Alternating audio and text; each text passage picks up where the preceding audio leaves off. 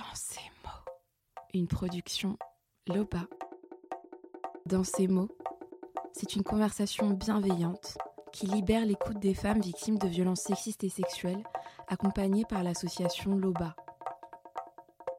Pour ce troisième épisode, nous recevons Sarah. Née à Abidjan, elle est atteinte d'une maladie infectieuse depuis l'adolescence. Sarah s'est battue toute sa vie pour trouver son indépendance en tant que femme et construire une vie meilleure pour sa famille. Je me nomme Sarah, de nationalité ivoirienne, âgée de 40 ans, mère de deux filles, l'aînée 20 ans, la deuxième 8 ans. J'ai vécu à Abidjan dans une famille pas aisée, mais pas aussi pauvre. Je partais très bien à l'école. Mon père s'occupait de nous. Nous sommes une, une famille de neuf enfants. Je partais à l'école euh, normalement comme tout le monde, bon, jusqu'à ce que j'ai ma maladie qui a basculé ma vie. Je sais que j'étais en classe de troisième, donc cette maladie, ça, ça a freiné mon année scolaire. Quoi. À partir de là, avec la douleur et tout, je ne pouvais plus aller à l'école. C'est l'huile sel de Burley. C'est euh, une maladie infectieuse en rapport avec de l'eau. Par exemple, le fleuve, les lacs, où on sème le riz. Mais moi, je n'étais pas en rapport avec tout ça. Mais simplement, c'est qu'il y avait le lac tout juste collé à mon école. Donc, peut-être comme ce sont des microbes, raison pour laquelle peut-être je l'ai eu, je n'étais pas la seule à l'école. On était au nombre de quatre filles. Il y a deux qui sont décédées de cette maladie. Il y a une qui ont amputé le pied et moi. Oui, quand je dis ma vie a basculé, je me dis que si je n'avais pas eu cette maladie, parce que j'étais quand même parmi, depuis que j'ai commencé l'école, les cinq premières, peut-être je serais allé plus loin en études, parce que je me suis limitée au niveau de, de la seconde.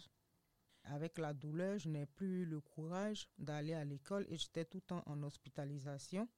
Cette maladie a freiné mon cycle euh, secondaire. On parlait d'opérer mon pied. J'étais chez, bon, je peux dire ma grande sœur, c'est la fille aînée au, à la grande sœur de mon père. Et j'ai eu des violences sexuelles faites par l'ami à son mari. Ces violences sexuelles ont, ont eu suite à une grossesse qui est ma première fille. Avant ça, c'était vraiment dur pour moi d'accepter parce que j'étais dans une situation d'handicap et il a profité de cet handicap euh, pour me violer parce que je ne savais pas comment faire pour me défendre, je ne marchais pas. Donc il a profité de ma faiblesse et il a abusé de moi. Moi, je ne savais pas au début, puisque je ne connaissais pas trop les histoires de quand tu es enceinte, comment ça se passe, tout et tout. Donc, je ne savais pas au début que c'était une grossesse. Quand j'ai eu les menstrues qui ne venaient plus, c'est là que j'ai su qu'il euh, y avait quelque chose et j'ai parlé à la grande sœur. Ça l'a paru bizarre parce que je ne sortais jamais, parce que j'étais handicapée du pied. Ça l'a paru bizarre que mes règles ne venaient pas. Et quand on est parti à l'hôpital, ils lui ont dit que j'étais enceinte.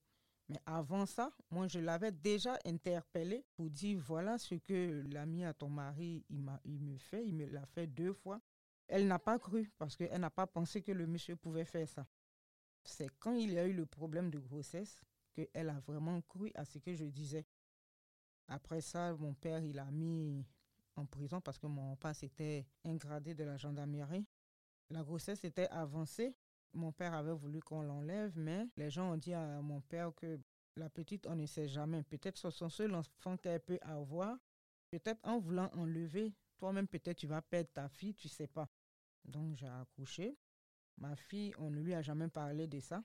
Bon, malgré ça, on a permis qu'elle connaisse son père parce que, vu qu'on ne peut pas lui dire que c'est suite à un viol, on est obligé de lui dire qui est le père. Donc, elle connaît son père. Je n'ai jamais accepté que elle vive dans la famille de son père. Elle a toujours vécu avec moi, mes parents. C'était difficile pour moi, franchement. Mais au fil du temps, quand la petite elle est née, avec tout le monde, on était là. Je me suis dit que c'est quelque chose qui fait partie de ma vie. Et je suis obligée d'accepter parce que la petite, elle est née. Un viol ne peut pas s'oublier dans la vie. Tu vas toujours penser à ça. Et pour moi, il y a eu un enfant et l'enfant, elle est là. Pour l'enfant, je préfère garder la tête haute. Je me dis que c'est suite à un viol, mais c'est ma fille, je l'ai portée dans mon ventre. Après, j'ai quitté le pays. Quand on m'a opéré, que j'ai commencé à marcher, je suis allée au Maroc en l'année 2009. J'étais sur la couverture sociale, bon, si on veut voir la mutuelle de mon père. En ce temps, il arrivait à s'occuper de tous mes soins, de toutes les opérations, mais j'étais majeur et j'étais plus sous la couverture sociale de mon père. Donc, il était obligé de payer les frais de ses propres poches. Et à chaque mois, je partais en consultation chaque deux jours. Un père, même s'il ne te le dit pas, il se sent obligé de le faire parce que j'étais sa fille. Tu sens la tristesse en lui. Et là, j'étais en contact avec une amie qui était partie au Maroc. C'est comme ça, elle m'avait proposé de venir là-bas. Et moi, je lui avais dit que je ne pouvais pas payer le billet. Elle m'a dit, si tu veux, je te paye le billet. Donc, euh, elle a payé le billet. Moi, j'ai quitté la Côte d'Ivoire sans dire au revoir à ma famille. Je n'ai pas dit à quelqu'un que je voyageais parce que je sais que ça allait être une grande tristesse pour mon papa de partir parce qu'il allait se dire comment j'allais faire. C'est quand je suis arrivée là-bas le matin que je l'ai appelé. Et quand il a vu le numéro, il m'a dit, mais tu m'appelles d'où ma fille? Je dis, je suis au Maroc. Il a dit au Maroc, mais comment tu es parti? Et je lui ai expliqué. Il m'a dit, mais comment tu vas faire avec le pied, tout et tout? Comment tu vas t'en sortir? Ça sera difficile, tu vas souffrir. Je lui ai dit, dans la vie, pour arriver, il faut toujours souffrir. Je ne peux pas toujours rester sur ses ailes. Je veux me défendre moi-même. Bon, je suis partie en fait pour diminuer la charge de mon père. Parce que je savais qu'il souffrait intérieurement. Bon, arrivé là-bas, je ne pouvais pas faire grande chose parce que j'avais encore la douleur. On m'avait opéré, c'était pas encore cicatrisé totalement, mais je ne pouvais pas aussi m'asseoir comme ça, donc j'avais décidé simplement de faire simple nounou à la maison. En tout cas, je me suis sentie forte parce que je dépendais de moi-même. J'arrivais à subvenir à mes besoins. Je ne dépendais pas de la poche de quelqu'un, donc je me sentais bien dans mon corps en fait. Quand je suis arrivée au Maroc, j'ai travaillé d'abord dans une première famille. Donc je gardais ces deux petits-enfants. Il y a une qu'on déposait à l'école, la grande, elle avait peut-être l'âge de trois ans, et l'autre qui commençait à marcher. Et un an après, j'ai décidé d'arrêter avec, avec cette famille. Sa femme, elle était un peu trop dure de caractère, trop difficile. Tu travailles chez elle, elle ne te nourrit pas. Elle préfère même nourrir ses chiens que de te donner à manger. Tu prépares toi-même ta propre nourriture. Mais je me suis dit, bon, si tu dois me payer et que je dois encore enlever de l'argent dessus pour me nourrir, c'est comme si je travaille pour te faire ce plaisir. Donc après, j'ai arrêté. Quand j'ai arrêté le travail, je me suis reposée peut-être pendant cinq mois. Et après, je suis allée chercher du travail. Et c'est là que j'ai connu cette dame chez qui où j'ai travaillé jusqu'à ce que je quitte le Maroc. Cette dame, j'ai travaillé chez elle, je peux dire pendant huit ans, parce que j'ai fait dix ans au Maroc. Cette dame, elle était comme une sœur pour moi, elle était comme une mère pour moi. Quand tu travailles quelque part et qu'on te considère, ça te donne le courage de rester dans le travail. C'est pas tout ce qu'elle faisait pour moi qui était important pour moi mais c'est la considération qu'elle me donnait. Elle me prenait comme si j'étais sa propre sœur. Avant de travailler chez elle, c'est là que j'ai connu le père de ma deuxième fille au Maroc. Comme j'avais dit, c'était une amie qui m'avait envoyé là-bas. C'est avec cette amie que j'habitais. Et quand j'ai connu le père de ma deuxième fille, j'ai commencé à habiter avec lui. Jusqu'à ce que lui quitte le Maroc pour une autre destination. Le père de ma deuxième fille je l'ai rencontré, comme je l'ai dit, au Maroc. Peut-être lui, il a quitté peut-être le Maroc. Peut-être j'avais fait peut-être six ans au Maroc. Avant qu'il ne parte, moi j'étais tombée enceinte. Quand il quittait le Maroc, la grossesse faisait un mois et demi. Et il est parti. Quand j'étais tombée enceinte, il m'a donné la nouvelle qu'il partait en Italie. Quand il est arrivé en Italie, il m'a pas contacté au début. Moi, je savais même pas s'il était bien arrivé. Quand j'ai essayé de contacter un de ses amis que j'avais son numéro du pays, un de ses cousins, on m'a dit qu'il n'est pas arrivé. Un jour, mon téléphone sonne. J'ai décroché et il a commencé à parler. J'ai dit, mais toi, tu es où? Il dit, non, je suis en Italie. J'ai dit, comment tu as fait pour partir en Italie? Il m'a dit, j'ai passé sur l'eau. Je suis venu chercher une vie meilleure pour vous.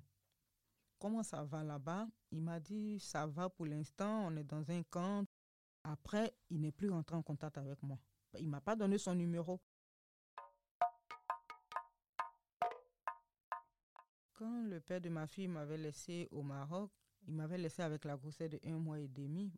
Quand il est parti, moi, je travaillais chez une dame, vraiment très gentille avec moi. Et cette dame, au début, elle savait que j'étais souciante, en fait, parce que je me suis retrouvée seule, avec une grossesse. Il y a la maison à payer. Je dois partir à l'hôpital. Il y avait beaucoup de choses. Elle savait que vraiment j'étais beaucoup pensive. Et une fois même, je l'ai fait asseoir et puis moi, je lui ai dit, franchement, vu que je suis enceinte et que je suis restée seule, je vais retourner au pays. Et elle m'a dit, tu veux retourner au pays, pourquoi? J'ai dit, parce que je suis seule. Si j'accouche, comment je vais nourrir l'enfant? Comment je vais payer la maison? Je partais à l'hôpital. Je peux dire que par mois, je peux partir à l'hôpital deux ou trois fois parce que j'avais un problème de fibrome et la grossesse voulait tomber depuis trois mois. Donc à chaque fois, je saignais, on m'hospitalise et tout ça, les frais, c'est elle qui le faisait. Elle n'a jamais enlevé dans mon salaire pour me dire, comme j'ai payé ton médicament, je te le coupe dans le salaire. Jamais. Elle était comme une mère pour moi. Même ma première fille que j'ai laissée au pays, elle a payé une année scolaire de ma fille. Et même à des fois, quand j'appelais mon père, qu'il est malade, elle expédiait l'argent à mon père. Elle l'a beaucoup fait pour moi. Quand j'ai accouché, le jour où ma poche d'eau s'est cassée, c'est s'est cassé dans sa maison. Le soir, ma patronne m'a appelé. Elle m'a dit, ah Tatiana, mais vu que tu vas accoucher, comment tu vas faire toi seule avec l'enfant Qui va préparer pour toi? Est-ce que tu n'as pas une petite soeur au pays? J'ai dit, j'ai une petite soeur au pays, mais comment je vais la faire venir? Elle m'a dit, donne-moi tout son nom. Donc j'ai donné le nom de ma petite soeur. Je vois ma patronne qui me ramène un billet qui porte tout le nom de ma petite soeur. Moi, je la rappelle, j'étais tellement étonnée. J'ai dit, mais maman, tu m'as envoyé un truc avec le nom de ma petite soeur, ça c'est quoi? Elle m'a dit, c'est un billet, envoie à ta petite soeur, elle prend le vol de ce soir. J'envoie le bien à ma petite soeur. Ma petite soeur est arrivée, elle a pris le vol de ce soir. Elle est arrivée matin. Quand elle a ramené ma soeur, en fait, c'était pour me soulager parce que j'étais seule. Et moi, pour ne pas perdre mon travail, parce que la femme, elle a toujours besoin de quelqu'un. Elle est travaille, son mari travaille. Elle a besoin de quelqu'un pour ses enfants. Donc moi, j'ai proposé à ma patronne, vu tout ce qu'elle a fait pour moi, je lui ai dit, pour l'instant que moi, je suis à la maison, je m'occupe de mon enfant. Travaille pour l'instant avec ma petite sœur, le temps que je me remette et je reprenne ma place. Et c'est comme ça, elle a continué à travailler ma petite sœur. Mais on me payait normalement comme on me payait avant, pour que je puisse quand même subvenir à mes besoins. Moi, ma fille, depuis que je suis restée avec elle au Maroc, je n'ai jamais payé une couche. Jamais. Même le lait, jamais.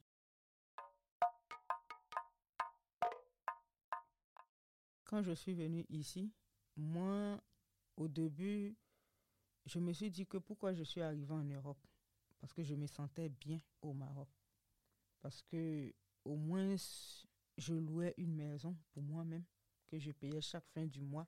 Je payais mes factures, donc je me suffisais. Tout le monde m'appelait pour me dire, tu manques beaucoup à ton père, fais un effort pour venir le voir. Une fois, euh, je parlais au téléphone et ma patronne, elle était là. Elle m'a dit, est-ce que tu veux partir au pays? Je lui ai dit oui, mais je ne peux pas acheter deux billets parce qu'il faut que j'achète pour moi et pour ma fille. Elle m'a dit, trouve ta date, je vous prends les billets. Moi, j'étais tellement étonnée parce que dans la saison où elle a pris les billets, les billets étaient extrêmement cher. Elle a pris les deux billets. Moi, je suis partie avec la petite. En temps normal, je devais revenir deux mois après pour reprendre mon travail. Et c'est comme ça, le père de ma fille, lui, il est venu là-bas. Et quand il est venu, bon, il a délégué les gens pour me demander pardon. Tout son silence, c'est pas parce qu'il nous avait abandonnés, mais c'était vraiment difficile pour lui. Il fallait qu'il se retrouve. Il a dit, lui, il va faire un regroupement familial pour que nous, on vienne euh, en Italie pour rester en famille. Quand on partait au pays, ma fille, elle avait trois ans. Et lui, il est venu là-bas. C'était sa première fois qu'il la voyait. Moi, quand il m'a fait la proposition du mariage pour qu'on rentre en Italie, au début, j'avais mal parce que je me suis dit qu'il nous a abandonnés. Il a fait un grand silence.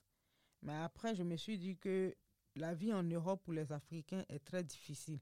Donc peut-être ce n'était pas aussi de sa faute. Donc j'ai essayé de laisser tout tomber pour qu'on reparte sur une nouvelle base. Et on a fait le mariage, on a fait le regroupement familial. Par la grâce de Dieu, on a eu le visa d'un an et nous nous sommes partis en Italie. Quand je suis arrivé en Italie, au début, c'était bien. Moi, je ne parlais pas italien, lui parle l'italien très bien.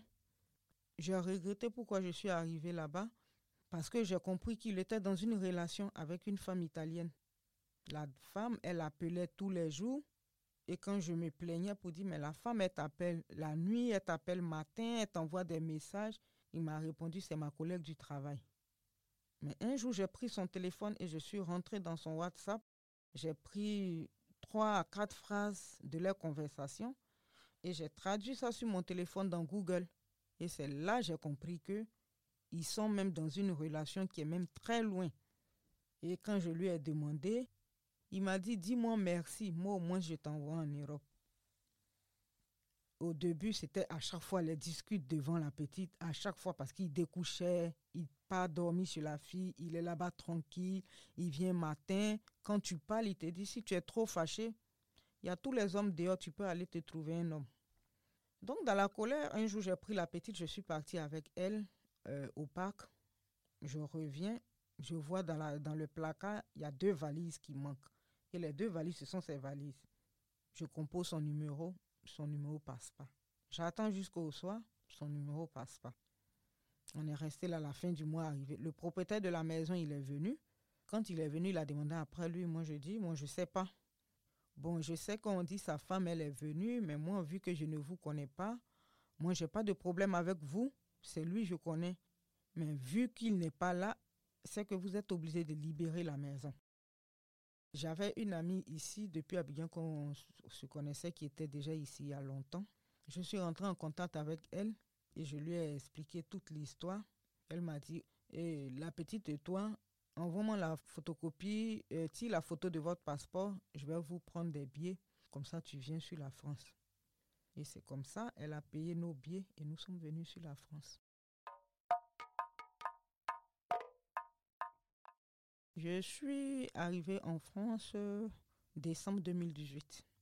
Celle qui a payé mon billet, l'amie qui a payé mon billet, elle m'a hébergée chez sa mère. Quand tu viens d'arriver toute naïve, tu sors pas, tu es tout le temps à la maison, c'est toi qui es au four, au moulin dans la maison, tandis que eux, matin, ils se lèvent, ils partent. Tu es devenue la nounou, tu es devenue la ménagère. Moi, je me dis, au moins, elle m'a ouvert sa porte, je suis rentrée. Pour ça, je lui dis toujours merci. Le papa de ma copine, là, lui, en tout cas, il n'était pas pour que je reste là. À chaque fois, il boudait sa femme, à chaque fois, il boudait sa femme. Quand tu es quelque part, tu n'as pas le choix. Tu, vas simplement écouter et ne pas parler parce que même si tu quittes là, tu vas aller où? Une fois, une de ses voisines m'a dit, mais ma petite soeur, au lieu de rester chez la dame et supporter toute humiliation, prends ton téléphone, appelle le 115. Elle me dit, quand tu appelles, tu expliques ta situation. Eux-mêmes, ils vont trouver ta solution. Donc j'ai appelé. Et c'est la voisine qui m'a dit, mais si tu appelles, ne dis pas d'abord à la dame. Appelle jusqu'à ce que ça aboutisse. Quand je suis venue ici chez la dame chez qui je suis restée, j'ai fait un an là-bas. Un an, quelques mois, jusqu'à ce que le 115 me trouve une place. Le 115 m'a logé avec ma fille jusqu'à aujourd'hui. Depuis mon hébergement avec euh, le 115 à l'hôtel, franchement, ça a changé beaucoup de choses dans ma vie. Je me sens bien dans mon corps, j'ai pas de stress parce que c'est vraiment différent d'être chez quelqu'un et être euh, seul, même si c'est pas une maison que tu souhaites, mais au moins je me dis que j'arrive à dormir dans la tranquillité. Je me lève matin, j'apprête ma fille, je la dépose à l'école. Depuis lors où j'ai commencé à être suivi à l'hôpital à Vicenne, j'ai fait la rencontre de, de vraiment des médecins vraiment très formidables, des personnes qui t'écoutent, qui prennent le temps pour t'écouter, qui mettent même ton côté de la maladie de côté et qui te demandent ta vie. Est-ce que toi-même ta vie, est-ce que ça va chez toi? Comment tu te sens? Parce qu'ils disent que les problèmes, les pensées, ça réveille beaucoup de choses dans le corps. Ils m'ont fait suivre, ils m'ont intégré dans des ateliers des ateliers de danse, des ateliers socio-esthétiques, la boxe, le yoga. Vraiment, moi, franchement, ça me fait du bien. Parce que quand tu parles là-bas, chacun raconte son histoire, parce que chacune parle. Et quand l'autre parle, tu trouves que tu peux avoir une solution dans ce qu'elle explique? Nous sommes devenus comme une famille. On se donne même des conseils. Quand l'autre n'est pas bien, elle explique on trouve une solution pour elle. Donc franchement, moi, ça m'a fait beaucoup, beaucoup de bien. Au début, même M. Boloa, je n'arrivais pas à parler avec lui sans ne pas pleurer. À chaque fois qu'il me demandait comment ça va, directement mes larmes commençaient à couler. Aujourd'hui, quand il me demande comment ça va, je lui dis ça va. Et il prend pour me taquiner, il dit ah tout va bien. J'ai dit oui parce que c'est pas le fait de vous dire toujours que non, ça ne va pas, ça ne va rien changer automatiquement. Je préfère être forte intérieurement pour mieux avancer. La tristesse ne va rien changer, au contraire, ça va m'enfoncer. Donc je préfère être forte moi-même parce que ce n'est pas quelqu'un qui va me donner le courage. Il faut que moi-même d'abord, je me donne le courage pour avancer.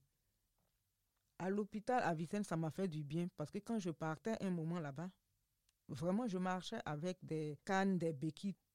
Ça m'a beaucoup fait du bien. La danse avec M. Boulewa. M. Boulewa, avant de danser, on prend 1h30 de temps en train de parler. Chacune explique sa vie, la semaine, ses jours, qu'est-ce qui ne va pas, si on peut trouver une solution pour telle personne.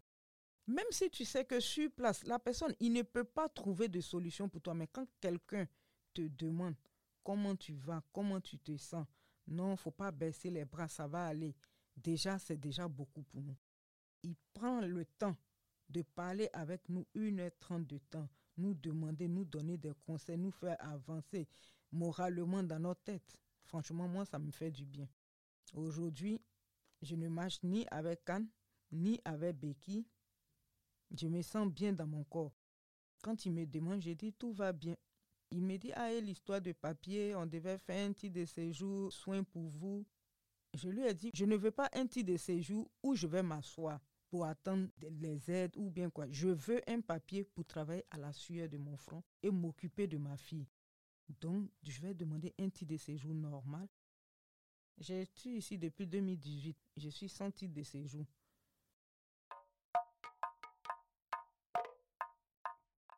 Pour mon avenir en France, ici, quand j'aurai mes papiers, je vais travailler. Au début, j'avais pensé à caissière. J'avais pensé à ça à cause de mon handicap pour ne pas fournir trop d'efforts. Mais je me dis toujours que l'homme propose et Dieu dispose. Oui, peut-être c'est mon ambition d'être caissière, mais je ne sais pas ce que Dieu a prévu pour moi. Peut-être même je peux être plus que ça. Donc je ne baisse pas les bras. Personne n'est venu en France ici avec les papiers français. Si prête à Dieu, l'année prochaine, je vais essayer de demander un titre de séjour normal et puis aller sur une nouvelle base de ma vie. La vie n'a jamais été facile pour toutes les personnes. Moi, j'ai été victime sexuellement, mais aujourd'hui, je préfère garder la tête haute. Ça fait partie de ma vie, mais j'ai décidé moi-même que ça ne va pas gâcher ma vie. J'ai pris cette décision pour moi-même mon bien-être. Donc aujourd'hui, le conseil que je donne aux autres femmes, une femme battue, une femme violée, n'est pas euh, synonyme de tristesse ou soit tu ne peux pas avancer dans ta vie. Non. Si tu te donnes le courage, tu peux y arriver. C'est pas facile d'oublier un viol parce que à chaque fois peut-être tu vois des images, tu peux te rappeler. Mais pour moi, le conseil que je peux donner aux autres, elles-mêmes, elles peuvent se donner la force d'avancer. Donc si une femme battue ou violée veut aller de l'avant, elle va y arriver. Si elle-même, elle se donne le courage, si elle-même, elle se donne la force, elle va y arriver. Merci d'avoir écouté dans ces mots et d'avoir plongé dans les récits de vie de ces femmes. Merci à elles d'avoir partagé avec courage leur histoire.